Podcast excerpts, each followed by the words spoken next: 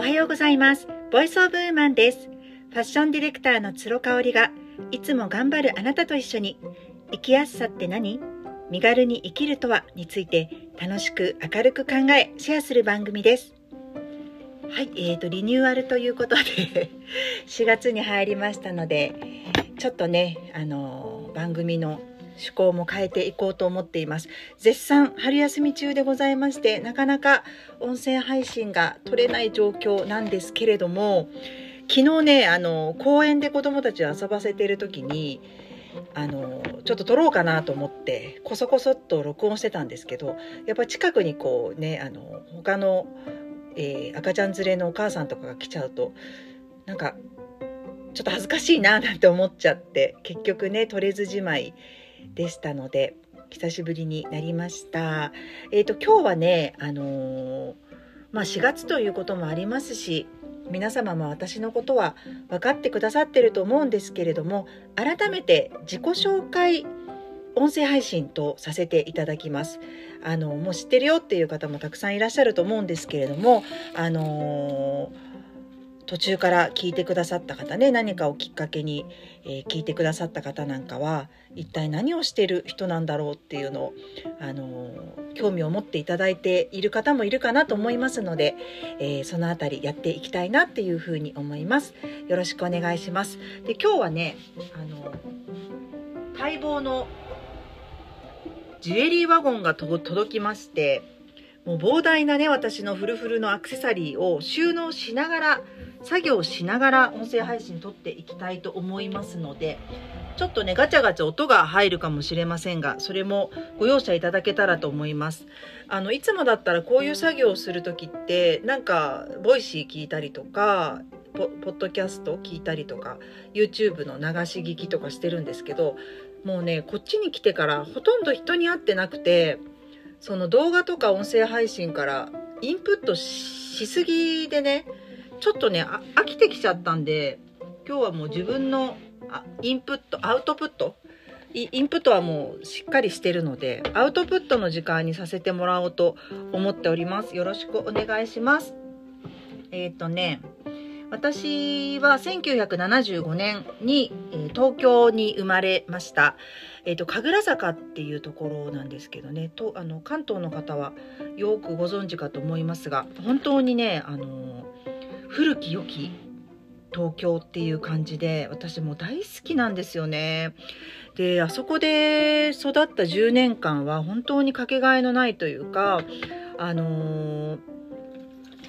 東京のど真ん中でありながら、えー、父親の会社のね社宅がもう広大な敷地の中にありましてそこで育ったのでなんかもう防犯上とかも全く問題なくこう日が暮れるまで、あのー、みんなで遊んでたっていう記憶があります。でどちらかというとというかもう完全にすごい活発なやんちゃな子だったんですよね。えー、私は3姉妹の真ん中で、えー、3歳上の姉と2歳年下の妹がいます。で母がねもうとにかく専業主婦でまあこの頃の方はみんなそうだと思うんですけどワンオペでねもう父は銀行員で猛烈サラリーマンだったので家庭はほとんど顧みずという状態でした。だからね母が頑張って私たちを育ててくれていたんですが、まあ、かなり私がねやんちゃだったみたいでそれに手を焼いて母があのー、近所の人に預けたりとか果ては父親の実家である長野に預けたりとかね2歳ぐらいの時にしてたっていうんでねもう相当だったと思うんですけどまああの妹が生まれてだいぶね赤ちゃん帰りもしてたらしいんですよね。なんかあの中間子っていう風に一括りにしちゃうとあの語弊があるんですけどやっぱりその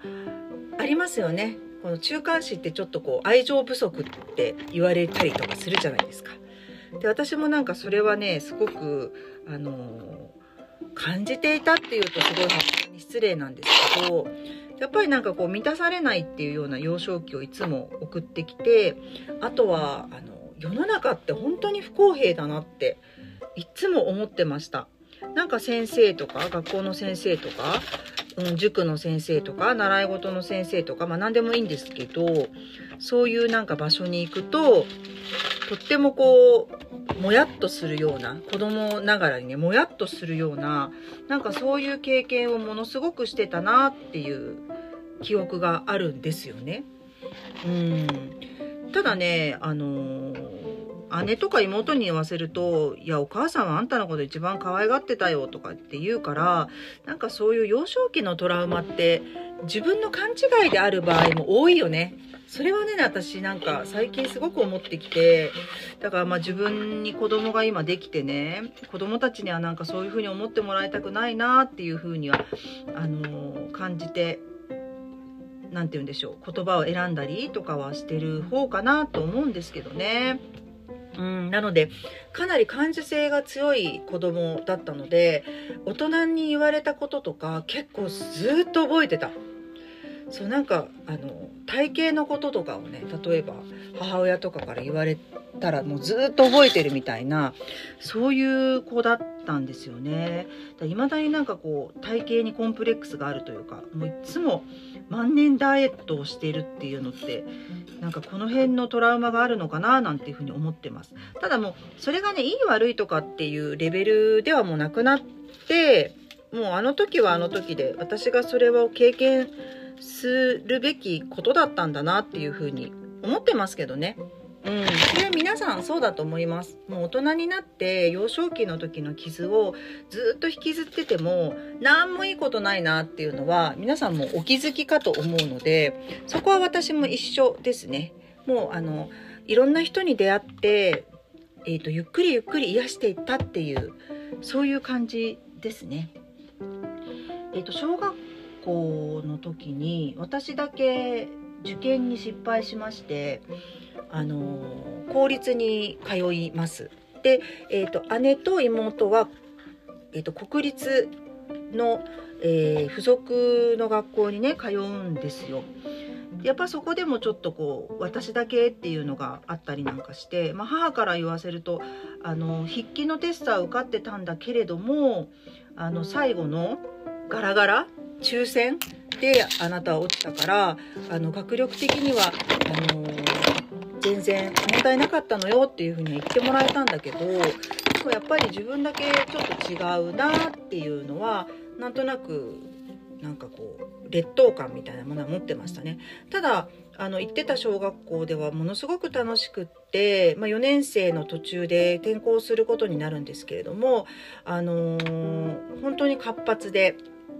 なんか学級委員とかもやっちゃうような感じでしたね。で母がねなんかな何かっていうとこうあの人前に出て話しなさいみたいなことをすごい言う人だったんですよ。なので、えーと、学芸会の司会とかそういうのも先生に勝手に根回しをしてなんか私になるよ私になっちゃったりとかしててえー、もうすごく嫌なんだけどなって思ったんですが今こうやってね皆さんの前で臆せずこう話ができるっていうのもあの時母が無理やりにでも私をこう壇上に上げてくれたからかなっていうのはちょっと感謝しているところではありますね。で、えー、と小学校4年生の時に、えー、と社宅を出てですね戸建てをあの購入するんです両親が。なのでそれに伴って私たちは引っ越しをします。で姉と妹は先ほども言ったんですけど付属の学校に通っていたので、えーと、そのままだったんですけど公立の私はもう学区が変わってしまうのでね、あのー、転校を余儀なくされたっていう感じです。でもうかなりその神楽坂からちょっとこう東京の端っこに転校することになるのでまず驚いたのは校庭が土っていうこともうそれまではコンクリのめちゃめちゃ狭い都心にある学校なんでね通ってたのでそれにすごいびっくりしてねわーっていう風になったんですよ。であのー、まあ4年生の2学期の途中から今でも覚えてますけど10月にね、あのー、転校したのでもうだいぶ皆さんもだいもう仲いいですよね。でそれがねやっぱ嫌だったんで、うん、悲しかった。中にこう入れない。こう先生の話とかされたりとかしても私は習ってないからわからないみたいなような状態だったんですよねだから今回ちょうど季節して次男がね同じ4年生の、まあ、頭からにはなりますけれどもあの転校をすることになったのでちょっとねその辺はあのきっちりケアをしていきたいなっていうふうに個人的には思ってます。で私はその転校した学校でねいじめに遭うんですよね。やっぱりこう転校生って目立っちゃうしその辺りはこう洗礼的なところでしょうがないんですけれども辛かったよねすごく辛くってでその時に母にすごくこうあのアドバイスをいろいろいただいたというかもらえましてもうあなたは、えー、受験をしなさいと。でこのままだとあのこういじめられた子とかがみんな通うね学校に進むことになるからっていうことで私は受験を決意するんですよね。そう。で4年生のな5年生の夏休みから塾に通い始めます。で今だったらすごく遅いかもしれないんですけど私はね小学校の時はもう受験する人自体がめちゃめちゃ少なかったんであのー、クラスに2人とか3人とかそういうレベルだったんですよ。だから全く、あのー、5年の夏休みから通ってても全然問題なくって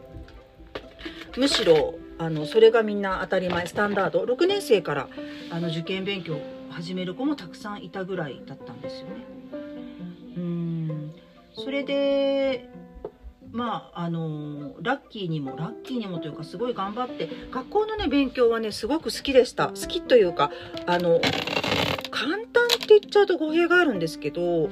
あのもう学校の勉強は本当に楽勝みたいな感じだったので、まあ、その態度がねあの担任の先生の勘に触って私はなんかすごく評価があの低くなっちゃうっていうね自分でそういうのを招いちゃうんですけれどもあのー、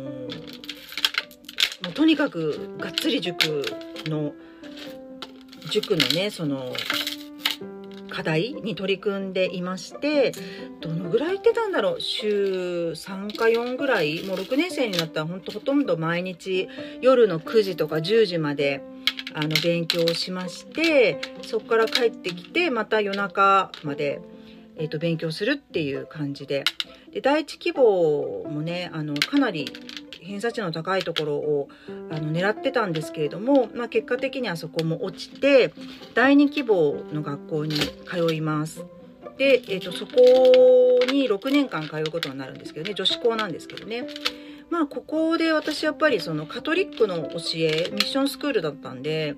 カトリックの教えにすごい影響を受けるんですよ。であのー、生徒の中にももちろん信者がいたりとかあとミサがめちゃめちゃ多かったりとかでカトリックって、あのー、その妊娠中絶婚前前の妊娠中絶がダメなんですよ。まあまああの守ってない人もたくさんいると思うんですけど基本的にはダメなので、まあ、その中絶をした時のあの結構生々しいドキュメンタリーのあのビデオなんかも授業中見させられたりなんかして、えー、なんか勉強以外であの短期留学もねさせてもらったんですよイギリスに。であの海外旅行自体はその時が初めてじゃなかったんですけどあのホームステイをして友達と同級生とねしてあの親元から離れて1ヶ月みたいなのを初めて経験したんですよね。であの実家が窮屈だったってわけじゃないんですけど私はなんかやっぱりすごくそのヨーロッパの風を感じたことでとっても自分の中に何かこう芽生えるものがありましてあ留学したいまた絶対したいって思ってたんですよね。でほどなくして姉が1年間あのアメリカに留学をするのでまあ母的にももう留学はどんどんしなさいとあのそのための援助はするよっていうふうに言ってくれてただあのまあ、3姉妹でね同じ性別で比べられることもありましたのでできたら姉とは違うところで初めて行った私海外がアメリカだったんですけどなんかねアメリカはねちょっとね怖いイメージがあって何て言うんだろうこうせかせかせかせかしててなんか自分には合わないかもって思っちゃったんですよね。うんだからあのー、ヨーロッパにしようって思ってましたただイギリスもちょっと違ったんだよね。うん、なんか陰気臭いというかちょっと言い方あれなんですけどあんまりその時にまた来たいっていうふうに思わなくって結局フランスを選ぶんですよね。なので大学はフランス学科を中心に受けました。ただやっぱり行きたい大学には行けなくって、まあ、2度目の挫折ですよね。受験は私ことごとく第一希望は行けなかったっていう過去があってね。で、えーと、また女子大に進みます。であの通ってた6年間通ってたところ大学ついてなかったんでみんながみんなあのエイヤで受験をするんですけどね。まあなんかやっぱりその受験の時もやっぱこう競争することへの壁に対して辟易してた部分はすごくありました。うん、なんかもうみんな隠れてこそこそ勉強するし、うん、なんかあの実はあの子すごい勉強してたんだねって別に今思うとそんなことで文句を言われる筋はないと思うんですけどね。なんかこう裏切られた感みたいなのがあってやってないやってないって言ってたけどなんだやってるじゃんみたいな。なんかそういうことにこうちょっとこうげんなりしたみたいな。なんかそういう経験があってね。うんだからあの大学では本当にこう楽しもうって思ってもう燃え尽きちゃいますよね。日本の大学生って。受験が大変すぎて。あの大学入ってまでも勉強しようなんて私は1ミリも思わなかったです。だってもう4年間ねあの遊び遊んでも遊び倒しても結局また就職活動っていうのがあるじゃないですか。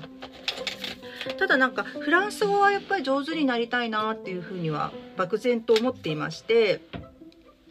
ただ日本にいてねあのフランス語のフランス人の先生とかいらっしゃったけれどもここで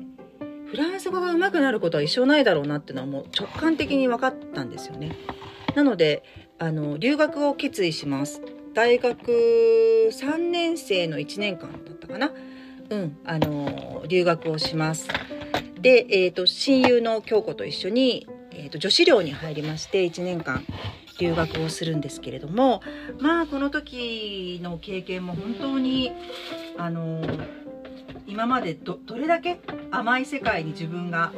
いたいたのかなっていうのを思い知ることになるんですよね。あの人種差別ももちろん受けますしあのー、日本人だからっていうことでお金を持ってるからというふうに思われてそこで変に優遇をされたりでそれをこうクラスメートの人に言われたりとかねそういう経験もあったしね。だからまああのー、語学の勉強だけじゃないですよね留学って。本当にその自分が育ってきたあのー、枠を飛び出るっていうことなので私はね、あの、やっぱり留学をしてすごく良かったなっていうふうに思っています。で、まあ、女子寮に住んでいたんでね、あの治安的にも全然問題なかったしあの特にこう何かフランス人とロマンスが生まれることもなく1年間、えー、滞在を終えてですね、えっと、かなりフランス語は喋れるようになってましたその時は。もうあの帰国直後にフランス人の方と話すとあの生まれはフランスなの？って言われるぐらいだったんですよ。そうだからあの戻ってすぐに就職活動が始まるんですけど私はもうフランス語を生かして就職活動もういけるなってものすごい自信がついたあとは慣れない言語でずっと四苦八苦してきたので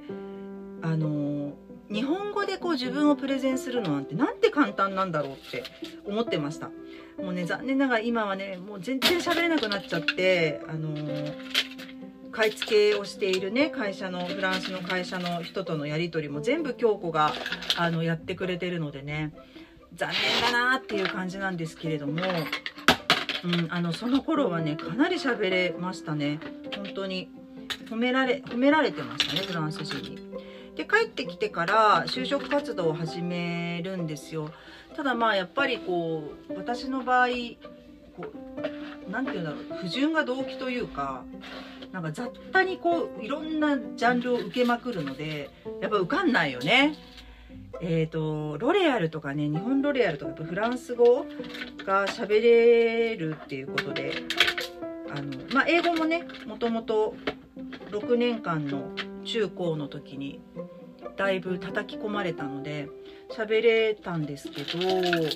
あのー、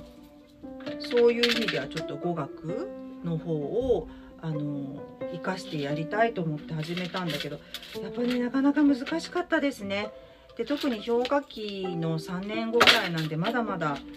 あの厳しくって就職活動も。なのでうわーなんて思って最終的に拾ってもらったあのホテル業界に入ります。でホテル業界に入って、えーと、そこから私の社会人生活が始まるんですけれどもちょっとかなり長くなってしまったのでまた明日に続こうと思います。はい最後まで聞いていただいてありがとうございました。それではまた明日。